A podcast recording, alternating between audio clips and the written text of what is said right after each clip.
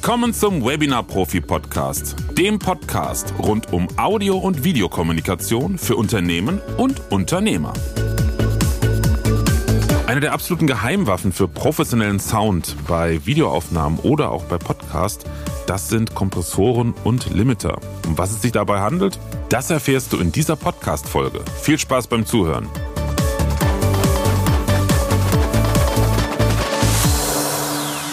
Ja, in der letzten Folge hatte ich ja über die Noiser und NoiseGate gesprochen, also die Tools, die zur Vorbereitung der eigentlichen Klangbearbeitung notwendig sind oder am besten genutzt werden sollten. Wobei am allerwichtigsten ist dann noch der Denoiser, das NoiseGate. Ja, das ähm, macht hier und da schon Sinn, aber ein Denoiser alleine reicht in den meisten Fällen schon. So, damit haben wir also Störgeräusch, das heißt Hintergrund, Zirpen, Rauschen und irgendwas anderes, was konstant da ist. Gleichförmige Signale, die, die keinen Nutzen haben. Ne? Also das sind halt Störgeräusche. Am bekanntesten ist das so ein Zirpen, Sirren oder auch ein Rauschen. Die haben wir jetzt durch den Denoiser rausgefiltert. Das ist der erste Schritt. Vorausgesetzt natürlich, sie sind, sie sind überhaupt da, aber das ist in den meisten Fällen ja leider der Fall. So, und jetzt geht es darum, die Aufnahme, also wir gehen jetzt mal von einer Podcast-Aufnahme, die richtig schön ja, laut und knackig zu machen, dass zum Beispiel beim Podcast, Podcasts werden ja wirklich in allen möglichen Lebenssituationen konsumiert, dass dann immer die eigene Stimme auch gut zu hören ist. Also du kennst es vielleicht schon von Podcasts oder auch von Videos, also YouTube oder LinkedIn, andere Plattformen sind ja voll von selbstproduzierten Videos. Und das größte Problem beim Ton ist eigentlich immer die fehlende Stabilität, also wie soll ich sagen, also die, die, die fehlende Konstanz. Der Ton ist nicht immer gleich laut. Da gibt es ein paar Wörter, die sind lauter, andere sind leiser. Und wenn du ja diese Videos dir anschaust oder auch Podcast anhörst, dann musst du manchmal die Lautstärke von den Kopfhörern oder von einem Lautsprecher sehr, sehr hoch drehen, um überhaupt was zu verstehen. Und plötzlich geht diejenige Person ans Mikrofon ran und dann platzen dir fast die Ohren. Und äh, das kann man natürlich durch einen relativ konstanten Mikrofonabstand bei der Aufnahme schon mal korrigieren. Aber das alleine reicht nicht, weil die unterschiedlichen Konsonanten und Vokale unserer Sprache, unserer Stimme haben einfach auch unterschiedliche Lautstärke. Natürlich nutzt man die Lautstärke genauso wie die Stimmfarbe für die Stimmdramaturgie, also ausgebildete professionelle Sprecher, die wissen, an welcher Stelle sie mit der Stimme runtergehen, ein bisschen leiser sprechen und wann sie dann hochgehen und lauter machen, um halt eine Spannung zu erzeugen. Jeder Mensch macht das zum gewissen Maße ganz natürlich. Das ist auch ein Teil des authentischen sich Ausdrückens natürlich. Aber richtige Profis, die wissen, wo sie das nochmal ein bisschen gezielter einsetzen und dadurch dem Ganzen noch ein bisschen mehr ja, Ausdruck verleihen. Das soll natürlich erhalten bleiben.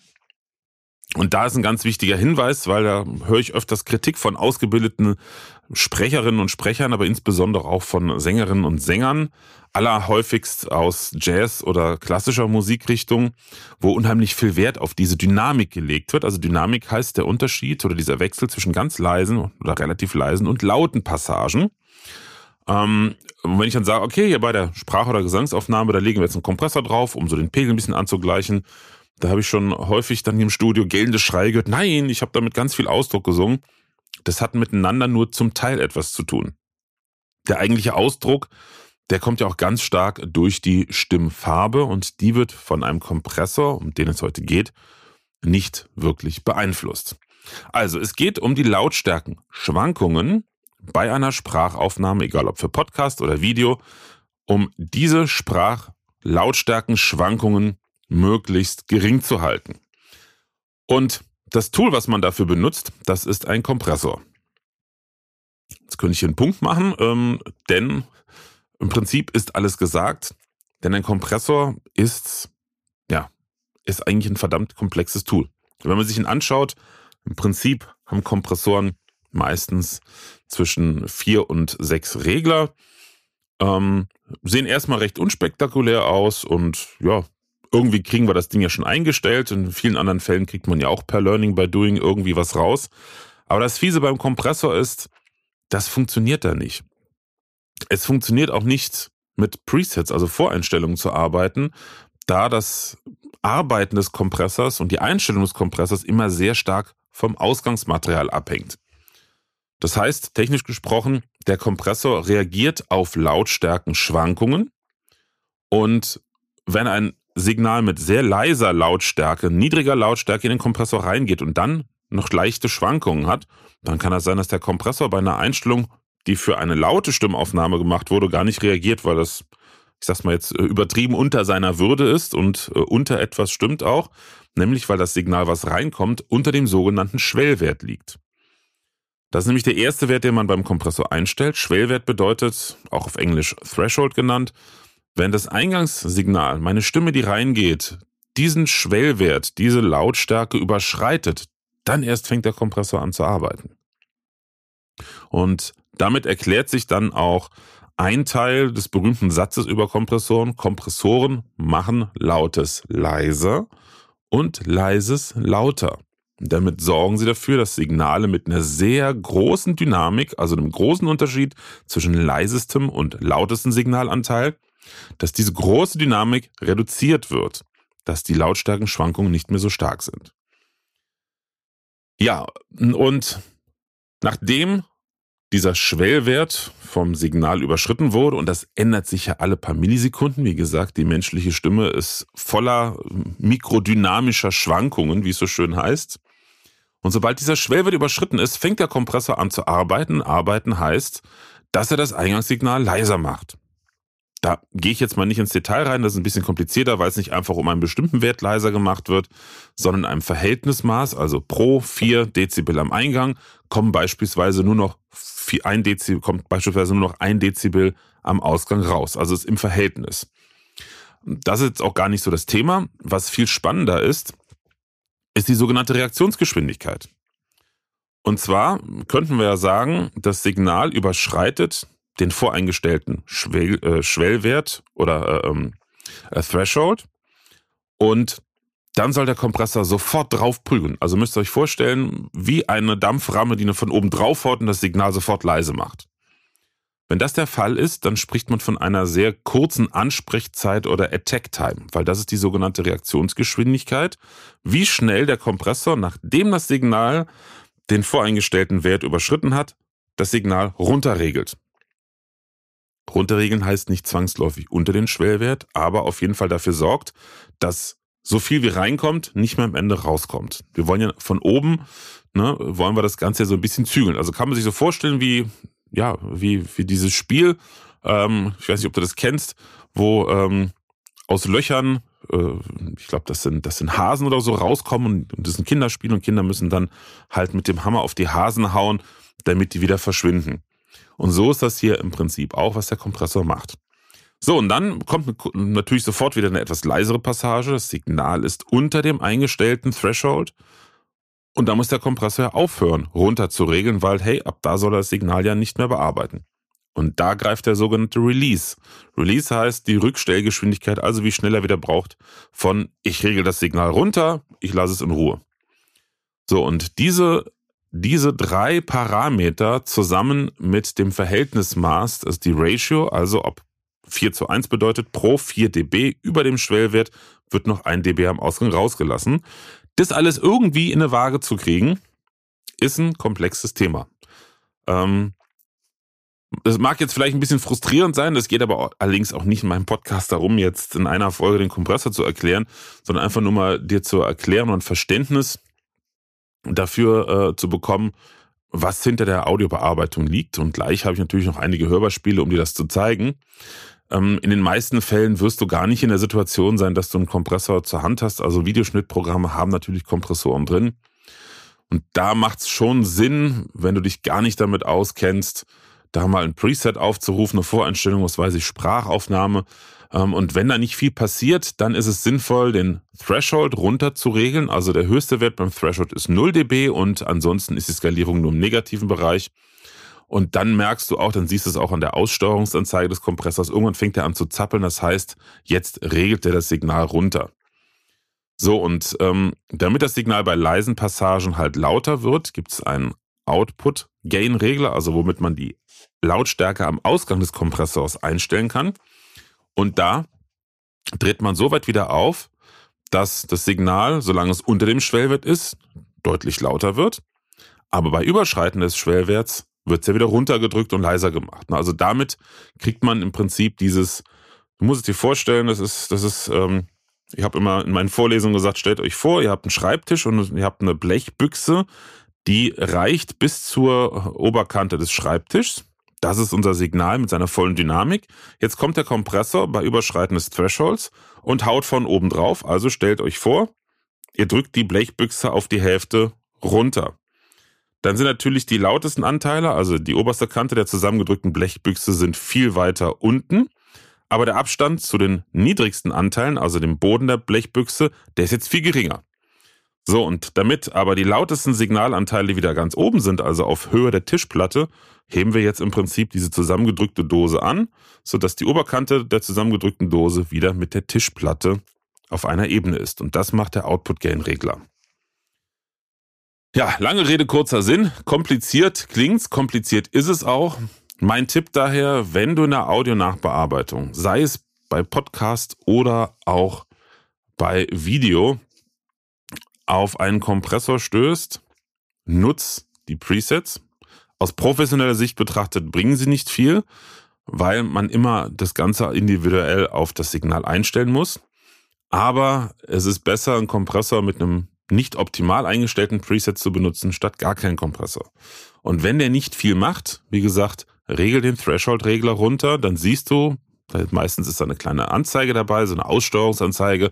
Ah, okay, der reagiert jetzt, weil dann zappelt die Anzeige. Und wenn dadurch aber das gesamte Signal leiser geworden ist, dann musst du den Output oder Make-up-Gain-Regler, das ist einfach so ein, so ein zusätzlicher äh, Regler am Ende, musst du den wieder ein bisschen aufdrehen, damit das gesamte Signal wieder lauter wird. Aber du wirst merken, es ist nicht einfach nur lauter, sondern es ist kompakter. So, und bevor ich jetzt in die Hörbeispiele gehe, gehen wir noch einen Schritt weiter. Was ich eben beschrieben hatte, war der klassische Kompressor. Wir haben also die zwei Geschwindigkeitseinstellungen. Attack ist die Ansprechgeschwindigkeit, wie schnell er runterregelt. Release ist, wie schnell er wieder aufhört zu regeln. Threshold ist der Schwellwert. Und Ratio ist das Verhältnis, wie stark er im Prinzip das Signal bei Überschreiten des Schwellwerts herunterregelt. Es gibt eine Extremform des Kompressors als eigenständiges Gerät, als eigenständigen Effekt und das ist der Limiter. Im Prinzip schaltungstechnisch bei Hardwaregeräten, bei analogen Hardwaregeräten nahezu identisch aufgebaut mit zwei entscheidenden Unterschieden. Punkt eins: Attack ist nicht regelbar, sondern auf die kürzeste Zeit überhaupt, also nahezu 0 Millisekunden. Ratio, also wie stark komprimiert werden soll, ist nicht einstellbar, sondern steht nicht 8 zu 1, 4 zu 1, 2 zu 1, sondern unendlich zu 1. Und die anderen drei Parameter Output, Threshold und Release sind weiterhin verfügbar. Was bedeutet das? Das bedeutet, der Limiter macht das, was er sagt, er limitiert. Er sorgt dafür, dass das Signal über den voreingestellten Schwellwert nicht hinausgeht. Das heißt nicht, dass das Signal dann kaputt ist oder verzerrt. Das findet nur dann statt, wenn man es wirklich übertreibt mit dem Limiter. Aber es ist hauptsächlich eine Schutzfunktion, die verhindert, dass das Signal am Ende übersteuert. Sprich, ich habe eine laute Passage und ich habe den Kompressor falsch eingestellt oder was auch immer. Und an der Stelle würde normalerweise das gesamte Signal gnadenlos übersteuern. Aber wenn ich den Limiter am Ende meines Signal Weges, ne? also man setzt ja mehrere Effekte hintereinander, ganz am Ende sitzen habe und da gehört er hin, dann sorgt er dafür, dass das Signal nicht übersteuert, sondern alles, was theoretisch drüber wäre, drückt er in ganz hoher Geschwindigkeit, man kriegt es manchmal gar nicht mit, wie schnell der regelt, und sehr, sehr stark runter und sorgt halt dafür, dass alles quasi auf einem Maximallevel bleibt. Nicht alle Lautstärken sind gleich, aber über dem Schwellwert, der da eingestellt ist, geht nichts drüber. Also Fazit. Ein Limiter gehört immer ganz ans Ende der Signalkette. Also in jeder Audiobearbeitungssoftware kannst du die Plugins, die Effekte hintereinander setzen. Und damit bestimmst du auch die Reihenfolge. Also ganz klassisch ist von oben nach unten. Ich arbeite zum Beispiel mit Logic Pro von Apple. Das ist die professionelle Version von GarageBand. Und bei GarageBand ist es genauso. Das oberste Plugin im Kanal ist der erste Effekt, durch den das Signal durchläuft. Das ist bei Premiere so. Das ist bei Cubase, bei allen Audiobearbeitungssystemen ist das so und auch bei den ganzen Videoschnittsystemen. die so etwas bieten. Und daher ganz unten als letztes, da nehmen wir immer den Limiter, denn der haut brutal gesagt obendrauf. Es gibt auch noch, ähm, seitdem es digitale Hardware und später auch Software gibt, eine Extremform des Limiters und das ist der sogenannte Brickwall Limiter. Und der kann nämlich extrem kurz und schnell reagieren, sodass auch die leisesten Pegelüberschreitungen, die kürzesten Pegelüberschreitungen sofort registriert und runtergeregelt werden. Also das ist eine Schutzschaltung. Wenn man gar keine Ahnung hat, wie man Kompressor einstellt, und das ist jetzt so eine, ja, sag ich mal, eine Guerilla-Methode, dann kann man auch statt einem Kompressor einen Limiter nutzen und da den Threshold, beziehungsweise meistens hat einen Input-Gain-Regler, das ist das gleiche in grün, den Input-Gain-Regler ein bisschen aufdrehen und dann merkst du, wie auf einmal die Stimme lauter wird. Du darfst es nur nicht übertreiben, weil sonst ähm, klingt die Stimme sehr platt gedrückt und vor allen Dingen irgendwann fängt es auch an zu übersteuern. So, ja, das ist jetzt äh, eine ganze Menge technischen Inputs. Ähm, wie gesagt, lass dich davon nur nicht entmutigen. Ist ja alles ein Lernprozess. Ähm, aber der Witz ist wirklich mit Kompressor und Limiter daher, dahinter machst du wirklich einen gigantischen Unterschied in der Audiobearbeitung. Und wenn du immer wiederkehrende gleiche Szenarien hast, wie zum Beispiel bei einem Podcast, dann musst du da einfach mal einmal die Einstellung machen und speicherst das wiederum als Voreinstellung, als Preset ab. Wie das Ganze klingt, das zeige ich dir jetzt mal an einem Audiobeispiel. Ich nehme jetzt hier als erstes, auch wenn es nicht zum Thema passt, wieder die, die Snare-Aufnahme, die ich letztes Mal auch in der Folge zum Thema Noise Reduction und Denoising genommen habe, weil kurze, sehr perkussive Signale, also kurze Impulse, wie eine Snare, die man bietet, äh, eignen sich sehr gut, um einen Kompressor und einen Limiter in seiner Funktionsweise zu zeigen. So, einfach mal, fangen wir mal an mit der Snare unbearbeitet.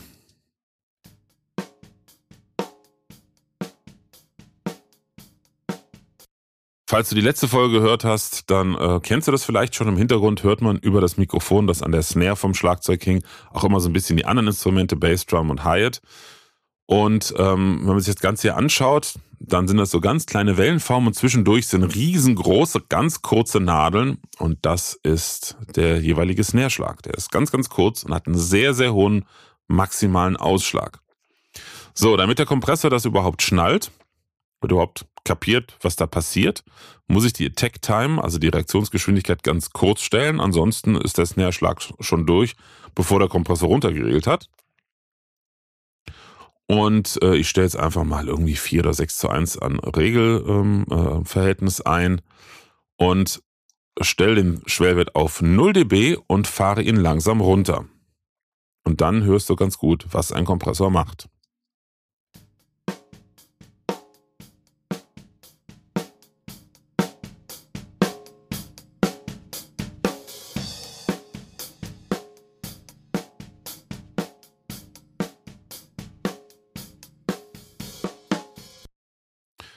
Das war schon recht extrem. Man hat richtig gut gehört, jedes Mal, wenn die Snare kommt, pumpt das ganze Signal zusammen. Also es würde es in sich zusammensacken und das nennt man Kompressorpumpen. Das sollte nicht sein.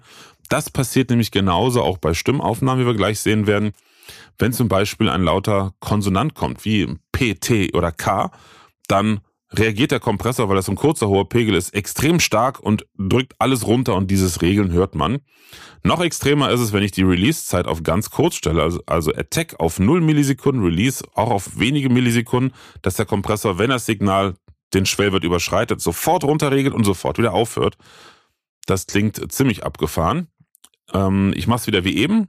Ich setze den Threshold auf 0 dB und so ab minus 12, minus 15 dB fängt der Kompressor an zu regeln. Ich regel es halt langsam den Schwellwert runter, den Threshold, und dann kann man ganz gut hören, wie der Kompressor eingreift. Attack, Release ganz kurz, der Rest unverändert. Und los geht's.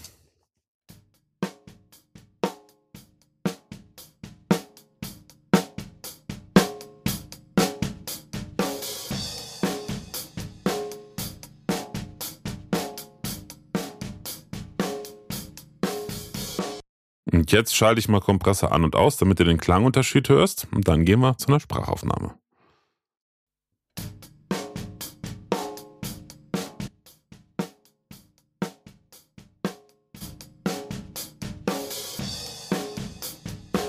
Das ist natürlich falsch eingestellt und sehr extrem. Bevor wir jetzt zur Sprachaufnahme gehen, zeige ich nochmal ganz kurz, wie ich es einstellen würde. Also die Attack nicht zu kurz, sonst gehen die Pegelspitzen völlig kaputt.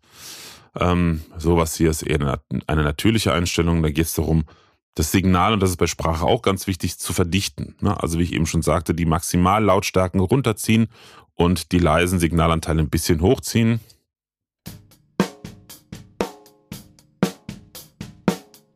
Und jetzt ohne Kompressor.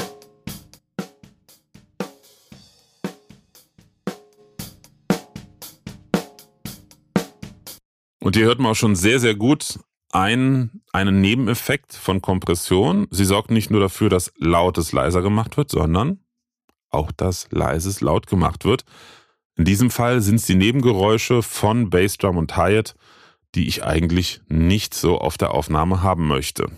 Das heißt, hier müsste ich jetzt, vom letzten Mal hatten wir das ja schon, mein Noise Gate davor schalten, also erstmal Nutz- und Störsignal trennen,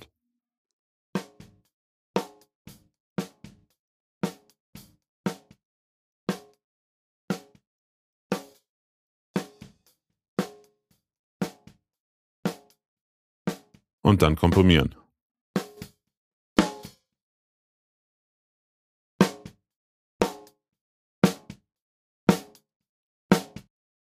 So ungefähr auf die Schnelle macht man das bei Snare. Aber jetzt hören wir uns mal was viel Spannenderes an, nämlich ähm, erstmal eine ganz einfache Sprachaufnahme hier, wie vom letzten Mal die Aufnahme von Pop, vom Podmic, vom Rode Podmic, allerdings die Version, die nicht rauscht, mit einem besseren Vorverstärker. Es direkt hinter dem Mikrofon schon vorverstärkt wird und dann.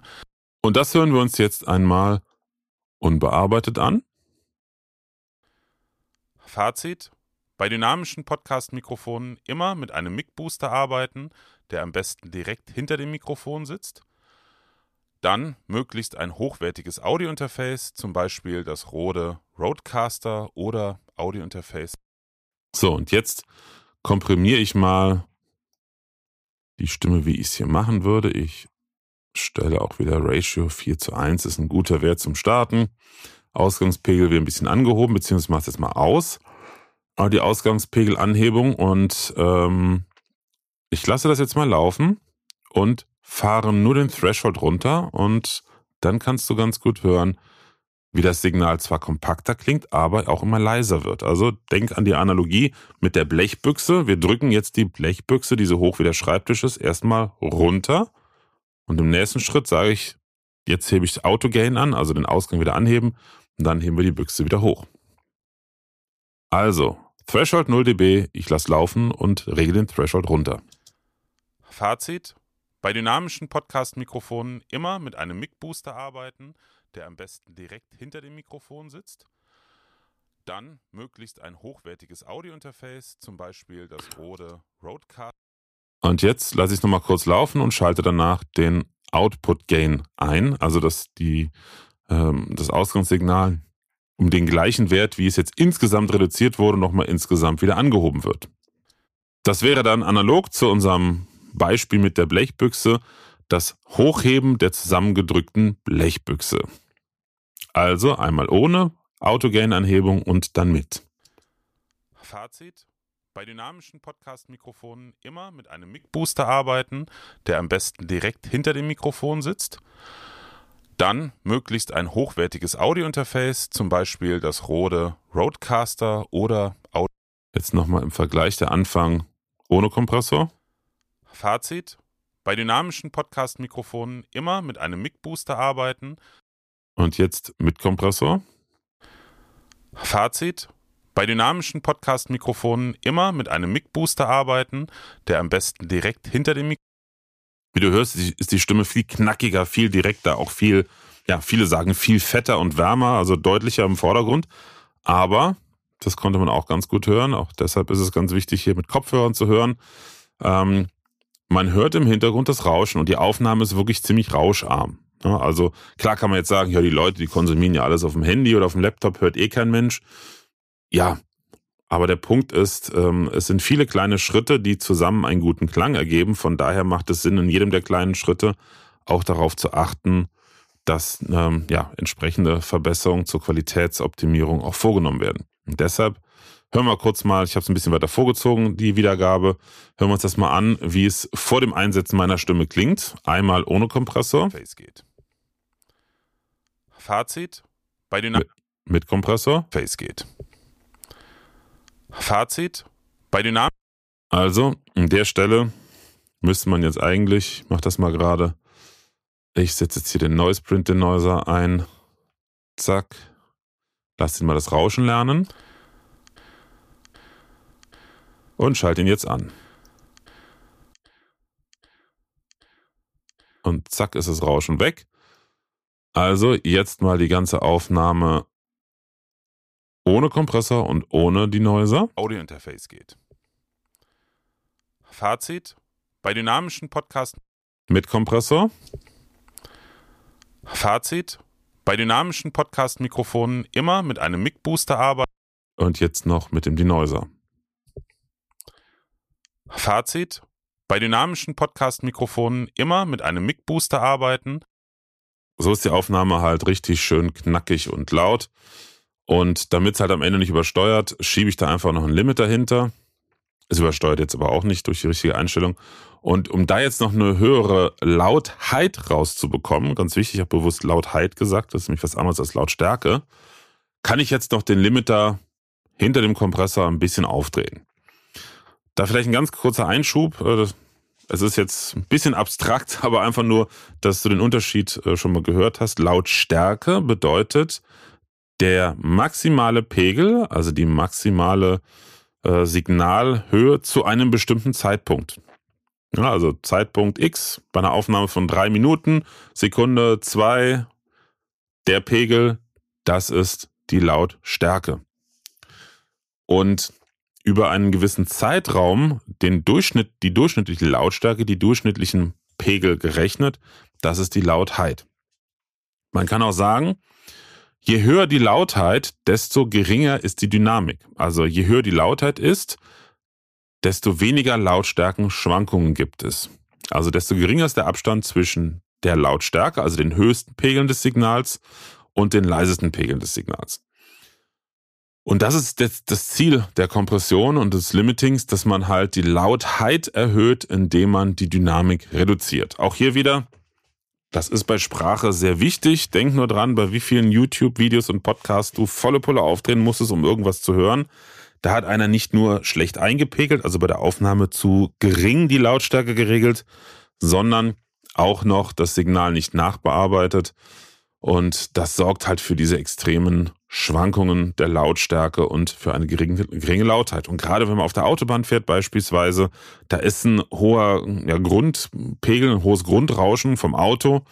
Und ähm, da ist es halt tödlich, wenn bei einer Sprachaufnahme vom Podcast bei leisen Passagen, die dann einfach von einem Grundrauschen gefressen werden. Genauso ist es, wenn du in einer Tour unterwegs bist oder wenn du in der Bahn fährst, also überall, wo Hintergrundgeräusche sind, die dann bei leisen Passagen die Stimme überlagern, macht es sich halt bemerkbar, wie tödlich es ist, halt Sprachaufnahmen nicht zu komprimieren.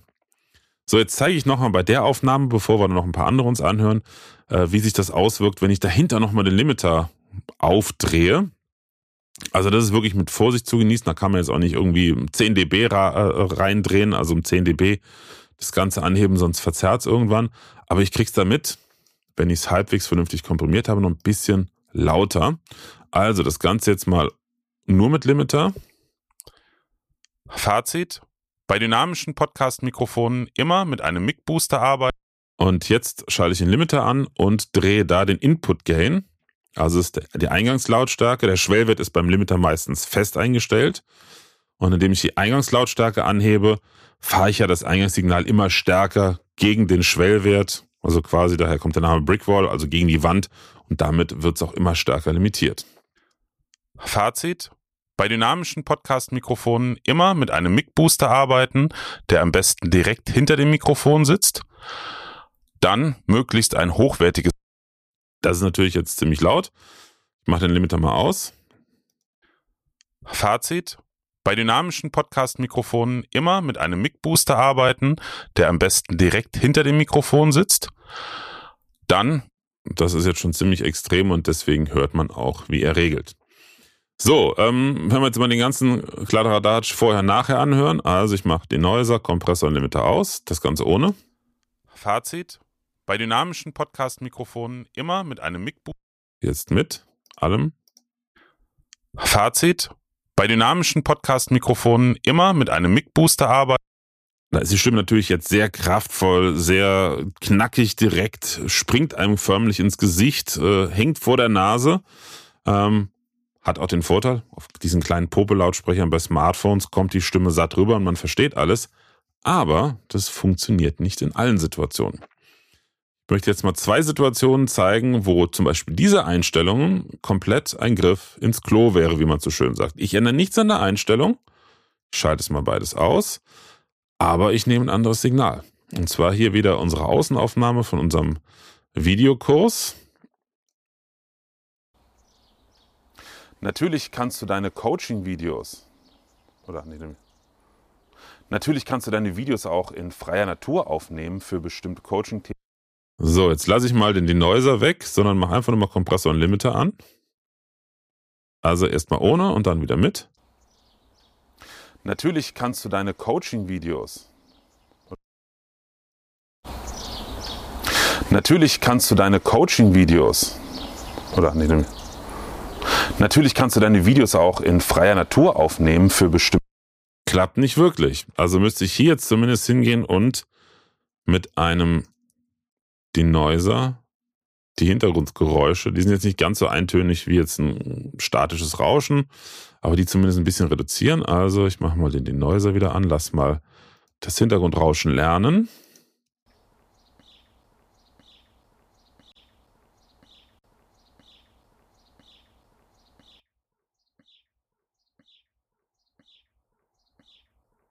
So, stell ihn so ein, dass er nicht ganz so extrem alles rausfiltert. Und jetzt nochmal ohne Limiter und Kompressor. Natürlich kannst du deine Coaching-Videos. Und jetzt mit. Und jetzt mit. Natürlich kannst du deine Coaching-Videos. Oder nee, Natürlich kannst du deine Videos auch in freier Natur aufnehmen für bestimmte Coaching-Themen. Ist, nee. Also es funktioniert gerade so mit dem Denoiser. Es klingt ein bisschen merkwürdig, sehr gepresst, weil einfach der Abstand zwischen den Hintergrundgeräuschen, also dem, dem Grundrauschen und dem Nutzsignal meiner Stimme, der ist nicht so groß wie bei der Studioaufnahme. Noch viel krasser wird das Ganze. Leider kannst du es jetzt nicht sehen, ähm, aber das ist eine sehr schöne Wellenformdarstellung bei meiner Aufnahme. Die hatte ich letztes Mal auch. Ähm, und zwar von der Vertrieb Business Live in Köln, wo ich mit unserem Pop-Up-Studio ein kleines Gespräch mit Soran Katic hatte. Und das hier ist die Aufnahme davon. Und zwar nur über ein Mikrofon. Da hört man teilweise sehr stark den Hintergrund. Genau. Und wirklich quasi Übertragung in Also das ist jetzt nur mein Mikrofon. Soran stand neben mir, hat sich zu mir gedreht, deshalb auch zum Teil in mein Mikrofon reingesprochen und im Hintergrund hört man jetzt schon ganz schön laut die ganzen anderen äh, Teilnehmerinnen und Teilnehmer bei der Konferenz. Ich gehe mal an eine Stelle, wo ich spreche. Im Prinzip auch Szenen bauen. Das ist eine etwas andere Herangehensweise, weil dieses szenenbasierte Denken ist, ist gar nicht das Grundkonzept von diesem Video. Jetzt gehe ich mal mit der gleichen Kompressor- und Limiter-Einstellung da rein, die ich eben auf die erste äh, Sprachaufnahme, auf die Studioaufnahme gesetzt habe aufrufen. Und so kannst du dir im Prinzip auch Szenen bauen. Das ist eine etwas andere Herangehensweise, weil dieses szenenbasierte Denken ist, ist gar nicht das Grund. Und damit kann man ganz gut hören, wie der Kompressor leises laut macht und jetzt halt unangenehm laut macht. Also das, das ist hier auch wahnsinnig schwer gewesen, das in den Griff zu kriegen, dass die Hintergrundgeräusche nicht zu sehr in den Vordergrund kommen. Also ich kann es mal kurz zeigen. Ganz Pi mal Daumen war das so möglich. Eingerichtet. Richtet. Richtet. Mal erstmal eine Stelle suchen, wo das Grundrauschen ist. Da haben wir eine gefunden. So. Und jetzt speicherst es ab und dann kannst du jederzeit aufrufen. Und so kannst du dir im Prinzip auch Szenen bauen. Mhm. Das ist eine etwas andere Herangehensweise, weil dieses szenenbasierte Denken ist, ist gar nicht das Grundkonzept von diesen Videopulten. Man hört die Artefakte, dieses komische Flirren wie bei einem schlechten MP3. Das ist aber ganz normal. Ja, ich hoffe, du konntest das meiste, was ich heute erklärt habe, nachvollziehen. Wie gesagt, es macht am meisten Sinn, diese Folge mit Kopfhörern anzuhören. Und ähm, wichtig war mir einfach, dass du verstehst, dass ein Kompressor sehr wichtig ist, um eine professionelle Stimme hinzubekommen. Limiter genauso, aber du musst jetzt die Geräte nicht sofort verstanden haben und schon gar nicht bedienen können. Wie gesagt, mein Tipp, arbeite erstmal beim Kompressor mit Presets.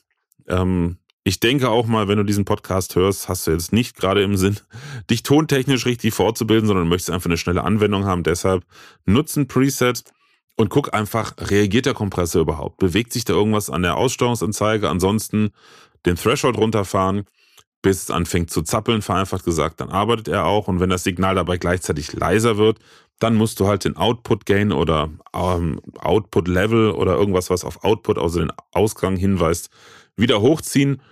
Und der allereinfachste Weg, es ist nicht die feine englische Art, aber immerhin funktioniert es halbwegs, ist halt einfach nur mit einem Limiter zu arbeiten.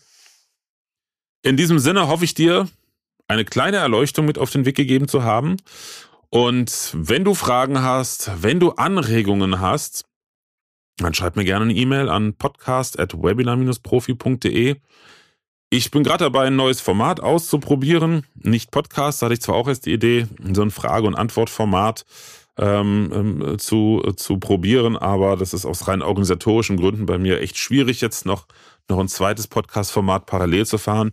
Ich möchte nämlich einfach mehr Hilfestellung geben bei diesen Themen, die doch den meisten Menschen unheimlich viel Magenschmerzen machen.